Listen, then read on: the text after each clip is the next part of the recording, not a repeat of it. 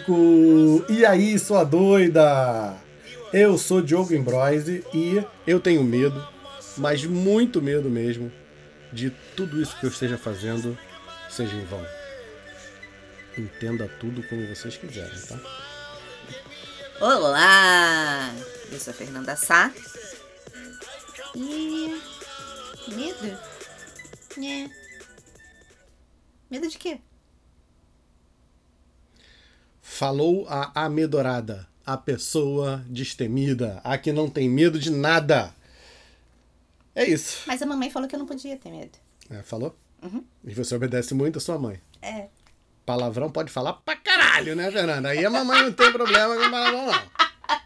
Tá bom. A risada da bruxa está aí. Não vai perguntar do remedinho? Não era teu bordão? Cadê o remedinho? Tem remédio pra medo? Ela tá perguntando pra mim? Tô. Não trabalho aqui na farmácia, não, senhora. Eu vim aqui só comprar uma. Gel para cabelo. O careca falando que foi comprar gel para cabelo. Convenceu todo mundo. Vamos falar de medo, gente? Vamos falar de medo? Já teve uma discussão aqui se a ansiedade ia entrar ou não ia entrar, porque a ansiedade não é medo, medo não é ansiedade. Né? Quiser saber sobre a ansiedade, vai lá no episódio Três. 3. Vamos falar hoje sobre medo e fobias. E atendendo a pedidos, a gente vai testar uma pernada agora aí de episódios menores. Ah, sim. Episódio passado, com participação especial lá da, da figurinha, já foi menor. E hoje vamos fazer um episódiozinho também aí. Não... Vamos ver. Vamos lá. Há dois episódios ou três atrás, Fernanda, você falou que a gente tinha que fazer um episódio sobre emoções. E acho que sem a gente se dar conta, a gente está começando a fazer episódios sobre emoções, porque um só também ia ser. Quem quiser saber tudo sobre o básico das emoções, vai lá ver o Divertidamente, desenho da Pixar, muito legal. Muito. Fala das cinco emoções primárias. Divertidamente, o título é o único filme que eu acho que o título ficou melhor em português do que em inglês. Em inglês é Inside Out. Mas hoje a gente vai falar então de uma emoção chamada medo Medinho. e de um dos desdobramentos possíveis do medo, que eu acho que é o que mais interessa aí, que são as fobias, Muito bem. né? Uhum. Então, se medo é uma emoção, medo não é um problema. A Clara deu um exemplo no episódio passado. Uhum. Disse que a- se a Da priminha priminha? dela, de um ano de idade, estiver andando lá na beirada da janela, lá da, da varanda, e não tiver medo, ela vai cair. Então, o medo é nosso alarme, que é disparado quando algo de valor está em risco. Boa. Acho que é uma boa definição. Bom, para a priminha ficar viva, para a gente ficar vivo, a gente tem que ter medo. Então, o medo não só é algo saudável, como ele é algo necessário para essa nossa segurança, para essa nossa sobrevivência. Necessário e adaptável, né? Por isso que em excesso, exagerado, vai trazer aí algum transtorno. Então, ter o medo de manipular objetos cortantes, ter o medo de acelerar o carro acima de 150 por hora, ter o medo de andar lá na, na corda bamba, de fazer bang jump, Uhum. É- essa é uma resposta do nosso corpo, uma resposta natural, involuntária, né? Uhum. Que visa garantir a nossa sobrevivência, nossa Sim. segurança. Sim. Né? Beleza. Então, a princípio, e aí a gente já começa a dar uma, uma descambada aqui para nossa realidade, né? Expectativa versus realidade. Vamos trazer já uma, uma pegadinha aí, uma pitadinha aí de Diogo e Fernanda na história. Da galera que tá ouvindo aí do outro lado, a grande maioria vai entender quando eu disser que por questões sociais, por questões culturais, medo está muito ligado na nossa cultura à vergonha. Uhum. Olha, que não tem nada a ver uma coisa com a outra, tá? Mas quem é que aí não ouve desde criança? Vamos lá, vou chamar todos os meninos. Quantas vezes vocês ouviram que homem não pode ter medo, né? Ou que aí de qualquer sexo, de que você não tem mais idade para ter medo disso, você não pode ter medo disso, né? Invalidar um sentimento que é visceral, que é involuntário de uma criança, é uma forma que você encontra, por exemplo, de se desconectar com essa criança. Porque a próxima vez que ela estiver sentindo isso, porque ela vai sentir, ela não consegue simplesmente desligar a chave. Ah, não tenha medo de relâmpago. Ah, tudo bem, tá bom, não tenho mais medo. Não tem como, né? Não tem a menor possibilidade. Da próxima vez que ela tiver com medo, ela não vai compartilhar isso contigo. Você vai perder uma. É muito comum com a história do medo de escuro, né, com criança. É, ao invés de você estimular a criança a se movimentar ou a ficar no cômodo, no escuro, você começa, não, mas não, não, não precisa Não ter precisa medo. ter medo. Não tem bicho papão, não, nem- ninguém vai te pegar. Fantasma não existe. É, exato. É isso. Guarda então. isso aí, tá? Guarda isso, fantasma não existe, que a gente vai falar disso daqui a pouco. É, Então, o medo é necessário, o medo vai se apresentar e a gente vai precisar dele para ajudar a gente, né? Para passar ao longo da nossa vida aí. Quando isso vira um problema? Isso vira um problema quando a definição que eu gosto, a palavrinha que eu gosto é a tal do transtorno, né? Quando algo traz transtorno para sua vida, Ou seja, prejuízo. prejuízo. Tá. Quando algo traz prejuízo para sua vida, é hora de olhar com mais carinho para isso. E aí é vida em todos os sentidos, né? Profissional, social. Uhum. Porque a vida é isso, né? Tudo ao mesmo tempo e agora, esse bolo aí. Uhum. Tá. E aí, quando alguma coisa desse tipo acontece, a gente costuma classificar esse tipo de medo como fobia. Então, o que é a característica de uma fobia? Se, eu não sei, não vou procurar dicionário, nem vou procurar DSM, nem vou procurar nada disso não, tá? Um medo exagerado. Aham. Exagerado no sentido de desproporcional, né? Sim. É, você pode estar frente a alguma coisa que é perigosa, só que a tua reação ela é desproporcional. Ela é muito mais aguda Do que o esperado. Porque Naquela situação ou frente àquele objeto. aquela situação ou aquele objeto te apresenta um perigo muito menor. Uhum. Você está reagindo frente a um furacão categoria sei lá das quantas, frente a uma brisa que está fazendo uh, no vidro da janela, Beleza? tá? Tá.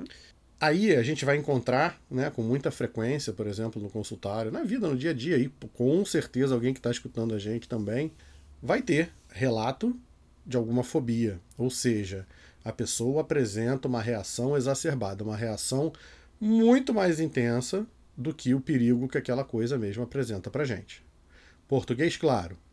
É, baratas, lagartixas e sapos, elevadores, aviões e. o que mais? Carro, túnel, altura. Então vamos lá. É, eu não estou dizendo que uma barata não é um Nojento. insetinho que traga doenças, que ande em lugares insalubres, que possa trazer é, algum tipo de doença mesmo. Só que é diferente eu reagir a uma barata do que a um tigre. Um tigre tem ali um perigo potencial real imediato na minha frente, porque se ele morder bem mordido, amigo, ele lacera, ele abre um buraco que eu não consigo tampar, isso aí vai sangrar, eu vou sangrar até morrer, sei lá. A barata não, né? A barata realmente, né, em potencial, é um bichinho nojento, mas é ter a taquicardia, o suor frio, ficar tonto frente a uma barata é uma reação totalmente desproporcional ao perigo que aquilo ali me causa. A gente chama isso de fobia específica, né? Específica porque eu tenho um objeto específico ali que me causa essas reações. Opa, reações, acho que é um bom ponto. Vamos lá. O paciente chega no consultório com o coração acelerado e esbaforido. Pergunto para ele: o que, que houve? Cara, "Tá tudo bem? Não, é que faltou luz. Eu tive que subir seis andares de escada. Né? A gente vai chamar isso de reação fisiológica. Para o corpo dele né, ser elevado né, a seis andares acima, ele vai precisar bombear muito mais sangue. Uma das formas que o coração faz isso é aumentando a frequência dos batimentos. Então a tal da taquicardia lá se deve a uma necessidade né, orgânica mesmo dele. Se esse mesmo paciente chega então no seu consultório ofegante, taquicárdico, né, com o coração acelerado, com a sensação de palpitação, suando frio, ah, ah, pálido, é, e você pergunta o que aconteceu, e ao invés dele ter subido de escada, ele diz que subiu normalmente de elevador, mas que o elevador ficou preso entre o andar X e Y. Você já não identifica mais isso como fisiológico. Tudo bem, a gente até tem algum medo de ficar preso ali por muitas horas, mas que não foi o caso. Uhum. Sei lá, o elevador quicou entre um andar e outro. Isso, isso. Você considera então essa reação exagerada? Às vezes o elevador nem parou, né, Fernanda? Às vezes a pessoa fala que ah, o elevador é panorâmico e ficar olhando para as pessoas Uhum. ficando pequenininhas lá embaixo. né? Sim. É, acho que eu, já dá para pegar o gancho daí para fazer a definição, porque a fobia não é frente ao objeto em questão. Uhum. A pessoa não tem medo exatamente de pessoas que vão ficando pequenas lá fora e nem de lagartixas presas na, na, no vidro Então, e nem de baratas. é em função daquilo que ele começa a sentir. É, exatamente. A gente sente alguma vez, né? E aí de vez em quando, né? O engraçado, é, aí eu acho engraçado mesmo. O paciente fala assim: "Nossa, a sensação parecia que eu ia morrer". Aí eu pergunto: "Vem cá, como é que é a sensação de quem vai morrer?" Você já morreu? Porque tu não morreu ainda. Como é que você, você pode dizer? Não, é, parece bobeira, mas olha a fala do paciente. Sim. A sensação É era de que eu ia morrer. Cara, mas você nunca morreu. A sensação é que eu ia cair da bicicleta, a sensação é de que eu ia me machucar, mas que você ia morrer. Então, ó, é, aí a gente começa a falar a respeito do que, que a gente está tendo medo. Então, você está tendo medo de morrer, você não está tendo medo do elevador. O elevador ali é um símbolo, né? Ele está se apresentando ali como algo que vai disparar, ele vai ser o gatilho, como o pessoal gosta de falar, a palavrinha da, da modinha aí. É, ele só vai desencadear uma sensação e é dessa sensação que você foge, né?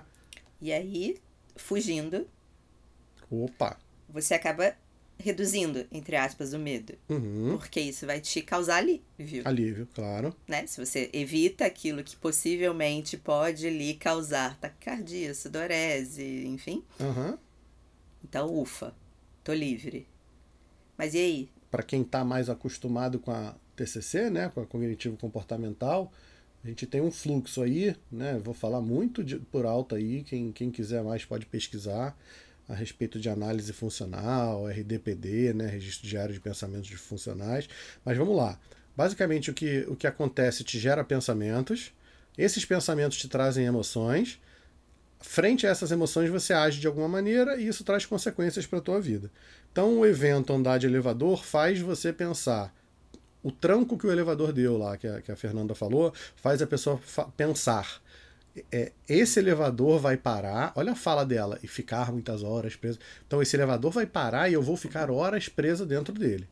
Ou eu vou morrer. Frente a esse pensamento, bom, ficar horas preso dentro do elevador, cara, ou morrer, você começa a sentir o que você sentiria se você ficasse horas preso no elevador ou se você morresse. Uhum. É, sentindo isso, como essa, essa emoção é uma emoção negativa, né? É um, na verdade, é, é uma, uma, Você experimenta uma angústia, você experimenta uma dor, não é que a emoção seja negativa, mas a tua experiência é uma experiência negativa. É natural que o teu comportamento intuitivo, né, automático, Seja evitativo. seja evitativo, ou seja, eu vou fazer algo para acabar com isso imediatamente. Uhum. E aí, como é que eu posso acabar com isso? Por exemplo, eu posso não entrar mais em elevador. Toda vez que eu olhar para o elevador, eu desço de escada. Eu subo de escada. É o que resolve parcialmente, temporariamente, o problema. Você evita o objeto, que é o elevador, que não é a causa do problema, porque com isso você evita aquela sensação. E aí você tem aquela sensação. Só que, né, como a gente falou, e a gente, né, ninguém aqui tem a pretensão de, ó, eu, eu falei isso, né, já falei isso diversas vezes, o último, penúltimo episódio eu falei sobre o quanto eu acho que não, terapia não é para todo mundo não. Você não precisa fazer terapia se você tem problema com elevador e se você mora no interior de, de Manaus e você mora numa fazenda e muito bem obrigado. Você não precisa pegar elevador, não tem elevador que você vai no médico, no dentista, no teu terapeuta, não seja lá. Você não precisa de elevador na tua vida, tu tem medo de elevador, muito bem. Eu, Diogo, morro de medo de neve. Se eu não sair do Brasil nunca, dane-se, né? No máximo eu vi um filminho de neve ali, pode me causar uma angústia, mas né? tem medo não, tá, gente? Mas é só não, não de neve.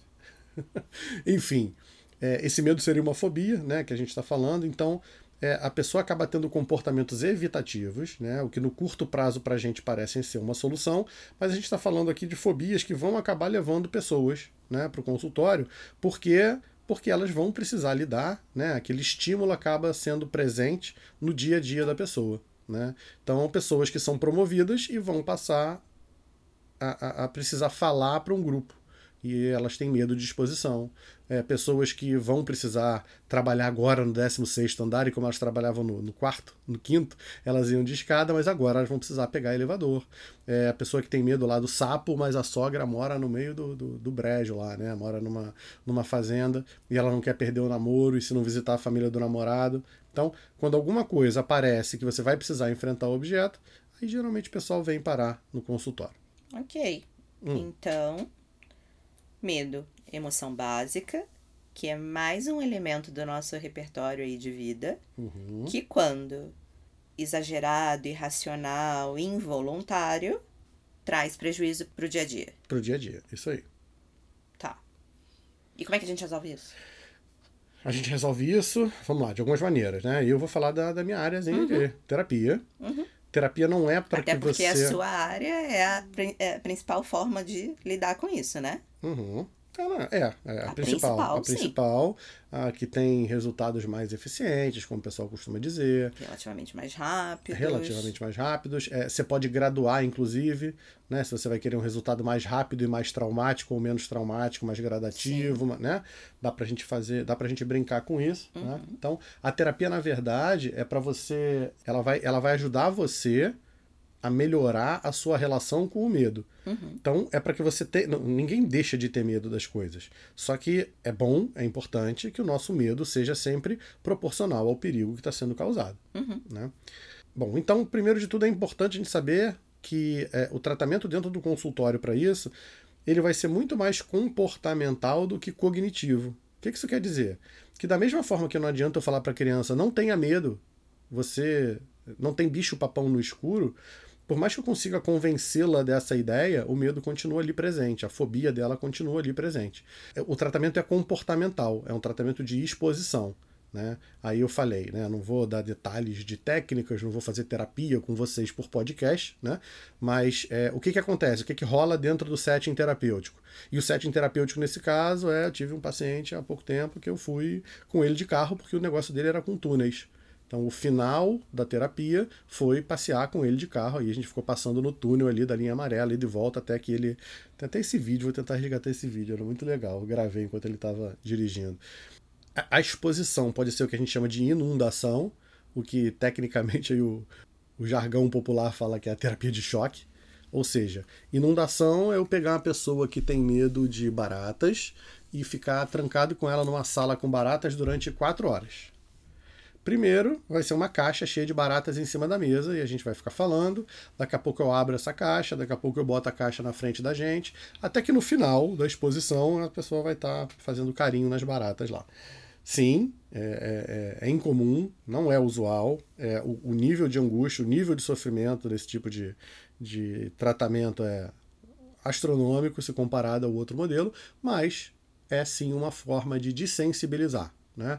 A pessoa deixa de sentir com a barata o que ela sentia, é, porque a barata efetivamente ela vai fazer a cosquinha na mão, ela não tem capacidade potencial para fazer nada além disso. E o outro modelo é uma desensibilização sistemática, é uma, uma exposição gradual, ou seja, a gente elenca né, quais são os. É, se é barata, o que, que é? Vamos lá. É falar o termo barata, é pensar em baratas, é estar em lugares que podem ter baratas, é ver uma barata, é estar perto da barata. E aí, no caso, o paciente é que vai te informar qual é a importância Qual- disso, né? isso. Sei lá, de 0 a 10, o quanto que aquilo é, a gente, incomoda. A gente lista né, o máximo de estímulos que a gente conseguir e faz uma graduação do que, que, é, o que, que é menos pior para o que, que é pior. Né?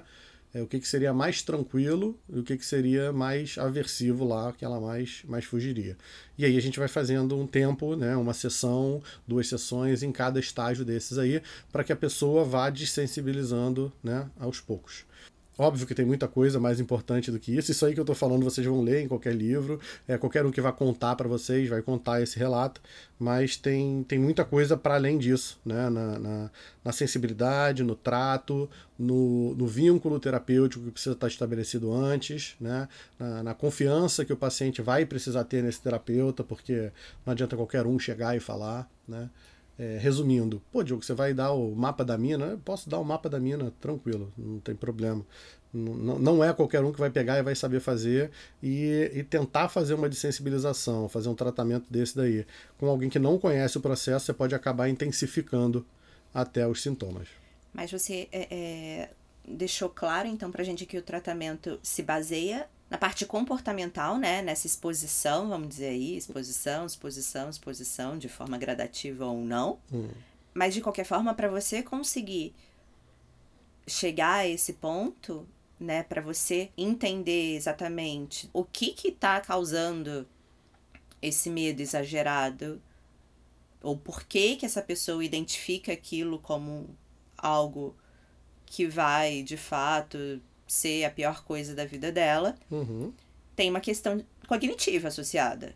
Então Uhum. você também trabalha talvez pensamentos disfuncionais dessa pessoa Bom, como, vo- antes. como você falou, né? E como eu falei também um pouquinho antes, a parte cognitiva ela é importante, mas ela não é premissa, né? Eu não preciso saber de onde vem esse medo, né? Tá? O pessoal que está ouvindo do outro lado, vamos lá, eu tô eu, falando aqui para vocês, né? Eu já falei a respeito da minha prática clínica, né? É importante a gente entender que a gente não atende, né? A gente tem, vou, vou falar em nome dos bons terapeutas, tá? E vou me incluir nesse grupo. A gente não atende fóbico, a gente não atende ansioso, a gente não atende TDAH, a gente atende pessoas. É, a gente atende pessoas, né? São seres humanos, são pessoas que estão precisando de ajuda. E essas pessoas vão ter algumas queixas, tá? Não reduzam. Eu não estou falando de atender, opa. é, Eu estou falando que, eventualmente, você pode estar fazendo um trabalho, né? nem sempre a queixa que vai vir vai ser, mas eu estou falando de uma característica muito específica. Isso é algo que é definido como fobia. É um derivativo do medo e que a gente pode levar a esse tipo de tratamento. Tem N outros tratamentos. É, a, a psicanálise vai olhar isso de outra forma, o existencialismo vai trabalhar isso de outra forma.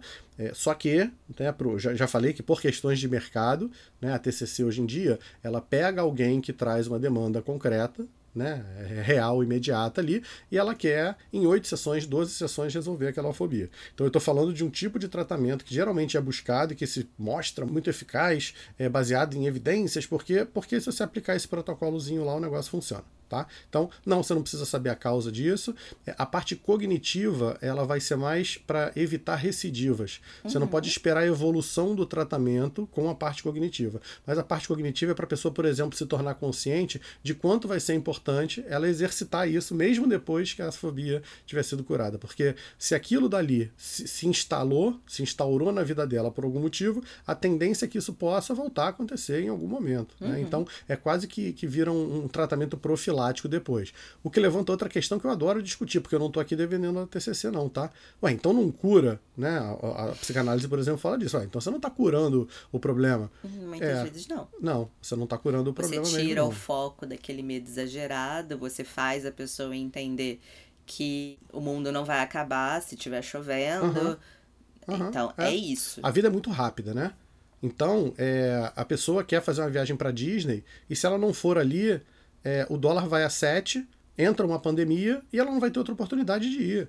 Então é muito legal, é muito bonito entender lá o caso dos ratos, o ratem, ratem, ratem, ratem, ratem lá que você aprende na faculdade, que é o significante, que é no, num processo psicanalítico que vai durar 5, 10, 15. Mas, porra, cara, tá? Legal, ok, dou todo o valor, parabéns para quem gosta, para quem pratica, para quem consome, mas tem outros casos, e a gente está falando de uma coisa que é muito superficial, é, é uma coisa que coloca o ser humano muito lá embaixo, muito rasteirinho, porque a gente acha que somos seres cognoscentes, somos seres inteligentes. Não, não, cara, o melhor tratamento, esse tratamento, por exemplo, funciona porque ele é comportamental. É que nem adestrar um cachorro. Você deixa de, de associar um estímulo a uma sensação e pronto. E a própria fobia, ela é condicionada. É condicionamento clássico ou é, modelagem, modelação ou, ou condicionamento clássico. É por aí.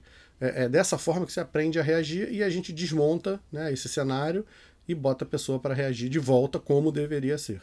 Isso. Tá, e aí vocês vão perguntar: tá, Fernando, e aí? Basta mudar o comportamento, faz só terapia e tá tudo certo? Muitas linhas vão dizer que é contraproducente que a gente não deve medicalizar de forma alguma aquele paciente que traz algum medo que prejudica o dia a dia dele, que está presente ali na vida cotidiana.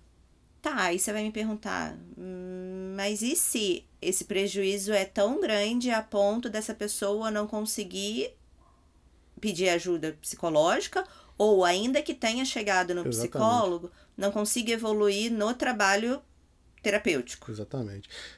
É, a importância que o pessoal fala, né, de na dúvida se persistirem os sintomas, procure um médico. Qual é a diferença entre você ficar tomando sempre um remédio para dor de cabeça ou você ir no médico? Não tem jeito, cara. O cara estudou para isso, ele vai ter um outro olhar, ele vai ter um olhar diferente. Porque, Diogo, e aí, remédio ajuda ou atrapalha? As duas coisas. Depende vai ter um caso. caso que eu vou olhar e vou falar, cara, medicamento vai ajudar, tu tá imobilizado, tu não vai conseguir se mexer por um bom tempo. Então o medicamento diminui isso para um nível que a gente possa trabalhar em terapia. Em outros casos, é, eu vou falar justamente o contrário. Vou falar, cara, para com isso. Você precisa estar em contato com isso para a gente poder trabalhar. Tem que ser visceral. Você vai sofrer um pouco, mas suspende esse medicamento. Aliás, eu não mando suspender nem nada, né? É, eu, eu procuro um Assim psiquiatra. Eu, Eu espero. peço, assim eu eu peço para ele conversar com o psiquiatra, mas a, a indicação terapêutica é sem medicamento. A gente precisa estar em contato com isso, e é claro que o, o psiquiatra do outro lado entende que é esse o processo e a coisa flui. É importante que até o próprio psicólogo, né, o terapeuta, em- em- tenha esse olhar, tenha essa mente mais aberta e não haja by the book. Porque você precisa ter esse feeling, você precisa identificar em que momento aquela medicação que está sendo usada tá como bengala Uhum. E tá atrapalhando a evolução, ou o paciente não tá evoluindo porque ele realmente está sofrendo tanto a ponto de não conseguir se conectar ou se aproximar do objeto causador do desconforto, do prejuízo. Aí não sei nem se a grande maioria das linhas terapêuticas, não sei se está ligado à linha, mas a quanto o, o terapeuta é ortodoxo ou não, quanto ele está aberto para entender. Sim. Porque se, se for by the book mesmo, cara, a grande maioria vai falar para não, Não tomar não remédio. recorrer a. Exato, né? não tomar remédio. Então, o que a gente está falando aqui é, óbvio, vai depender de cada caso, mas o profissional precisa ter um olhar atento para isso. Ele precisa identificar sinais e tentar entender qual é a relação desse paciente com a medicação ou a não medicação, né? Uhum. Porque muitas vezes o paciente tem um medo absurdo de ficar dependente do remédio e por isso não recorre ao médico. Então, talvez seja a hora desse psicólogo orientar e, e por que, que não é esse o caminho, porque a medicação não vai causar dependência, enfim. Para que ele pelo menos possa ter o movimento de chegar até o médico que vai reforçar essa informação e vai tirar todas as outras dúvidas que porventura surgirem. Mas isso são nos casos ali que a gente está falando de um prejuízo diário, presente ali, né, Uhum. na vida cotidiana. Mas e se é aquela pessoa que mora na zona rural, que nem o Diogo falou, e que sabe que daqui a seis meses, sei lá, vai ter um encontro na cidade, vai ter uma reunião, e que nessa reunião vai acontecer num prédio e que ela vai precisar pegar o elevador. Será que eu preciso realmente botar essa pessoa em terapia para que nesse dia ela não tenha problema de subir o elevador? O mundo ideal é muito longe do real, né, cara? Vamos fazer a conta aí. Pega um, um psicólogo muquirana desses aí que esteja atendendo só na pandemia porque nunca trabalhou e agora ele está atendendo porque é online, ele bota lá o, o celularzinho dele lá na, na- apoiado no livro e, e vai cobrar 50 reais na terapia. Esse cara faz 12 sessões com ele, 12 vezes 50 reais dá 600. Uhum. Ou o cara compra um vidrinho dele de Rivotril lá. Eu não tô falando para fazer um nem outro, não, tá? Tô falando que a, a conta, A conta não economicamente, fecha, a conta é. não fecha. O cara vai tomar o remedinho, vai ficar As três dopado. gotas do Rivotril. Acabou, cara. vai Ele vai ser- pra parada e não E adianta. vai, ter- e vai cumprir o papel dela, tá? Entende? O papel do terapeuta é falar que não, você tem que fazer, porque isso é autoconhecimento. O psicanalista vai dizer, mas isso responde coisas mais profundas. Cara, na prática, se a pessoa não quiser, não enche o saco. a Quem pessoa tá aqui fazer. ouvindo a gente, porque isso é muito comum, não tem um desconfortozinho de andar de avião. Uhum. Mas que ainda assim, o prazer de viajar, de conhecer outro local, outra cultura, de passear, sobrepõe isso. Então você se coloca naquela situação. Mas, já que eu vou ficar tão tensa e não vou conseguir dormir, ai, eu vou tomar só aquele remedinho pra dormir o voo inteiro. Uhum. Porque aí eu não vejo nada, eu não sinto nada, Ah, e toma um acordo zerado. E aí vai tomar. e funciona. Aí a gente pode falar nome aqui? Vai tomar um anti... Vamos vamos falar o cara vai tomar um antialérgico, Vai tomar um antialérgico, vai tomar o ou benzo, vai tomar, dois um... goró, bem tomado lá nas Exatamente, alturas, exatamente. dois whiskyzinhos que vai Ou derrubar. vai encher a cara. E é isso. Aquilo vai ter sido o necessário para que ele enfrentasse aquela situação. que acontece uma vez a cada 365 dias. Uhum. Será que é um grande problema, então? Ai, ai. Acho que uma coisa aí que a gente pode trazer, então, tanto para os seus quanto para os meus colegas, quando a gente falou de ter um olhar mais aberto, individualizado, né, não ser tão ortodoxo, é a questão do vínculo, né? Uhum. O que, que você acha a respeito disso, assim? É, nós da medicina de família, antes de falar em psiquiatria, a gente desenvolve o nosso trabalho muito centrado na pessoa. A nossa, a gente usa um método clínico centrado na pessoa. Uhum. Então a nossa escuta é o nosso principal instrumento terapêutico, né? A gente tem uma escutativa, a gente tem, a gente aprende a pelo menos escutar o paciente nos dois primeiros minutos sem interrompê-lo, porque a gente sabe que esses dois primeiros minutos vão trazer 70% das informações que vão ser necessárias para conduzir aquele encontro e o, provavelmente o caso do paciente. Mas o contrário, a gente sabe que é muito comum. Né? Eu tenho colegas que não querem, que estão com preguiça de escutar o paciente. Uhum. Ou que estão ali, que vão. O paciente acha que está sendo escutado e não está. Porque o profissional em si não está presente, estabelecendo vínculo e sendo de fato terapêutico. Como é que é isso para vocês? Eu posso falar pra mim, Fernando. É um baita de um laboratório, né? Eu acho que a gente tem que sair do lugar da, da hipocrisia de falar sobre empatia e não ser empático com o paciente. Essa história, de novo, do, do border, do, do toque, do.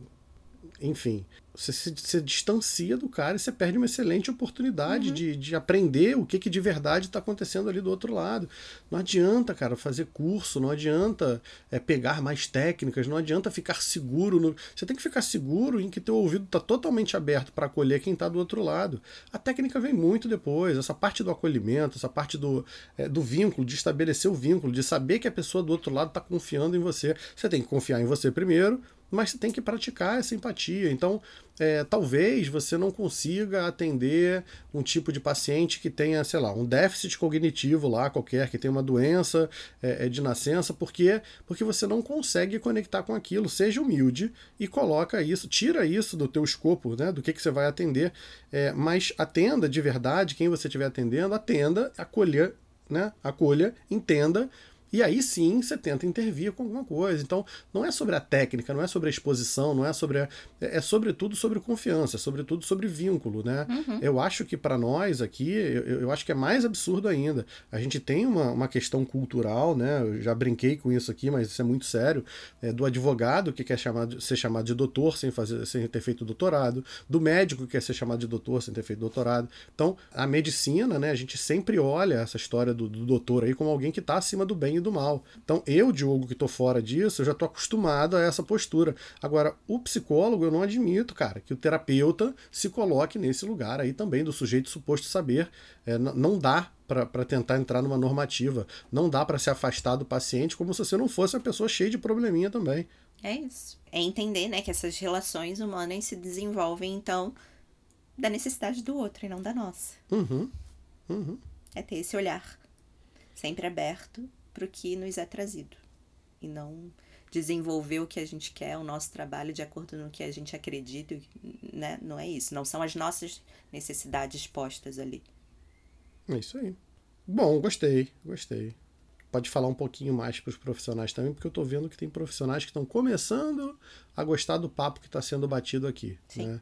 Na verdade, o desafio de falar para pessoas comuns, para pacientes, ou, ou pacientes em potencial, não que a gente vá captar paciente por aqui, mas pessoas que passam por isso e que são pacientes, né? eventualmente.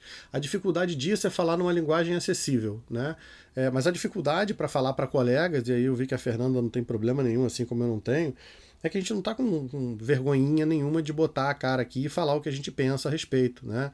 E se posicionar, né? E comentar sobre o que, que a gente acha que tá certo, o que, que tá errado, o que, que é bom de fazer, o que, que é ruim de fazer.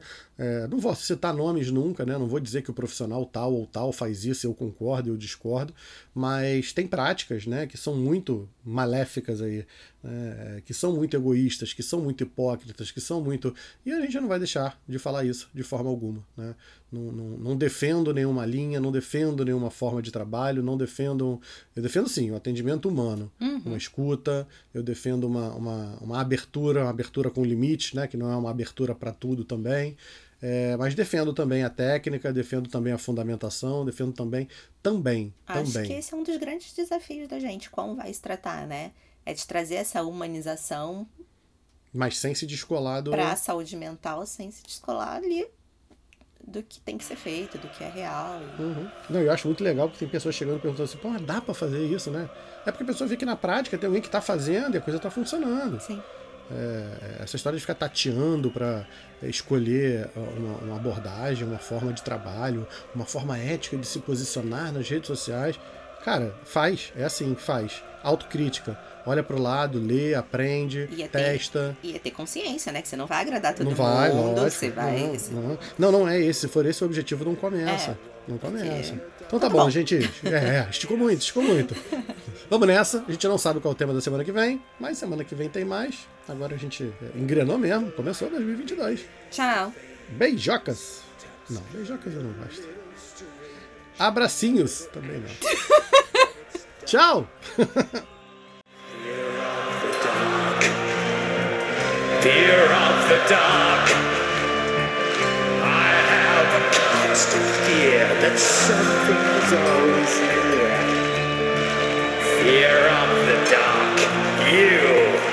Fear of the dark. have a phobia. Someone's always there.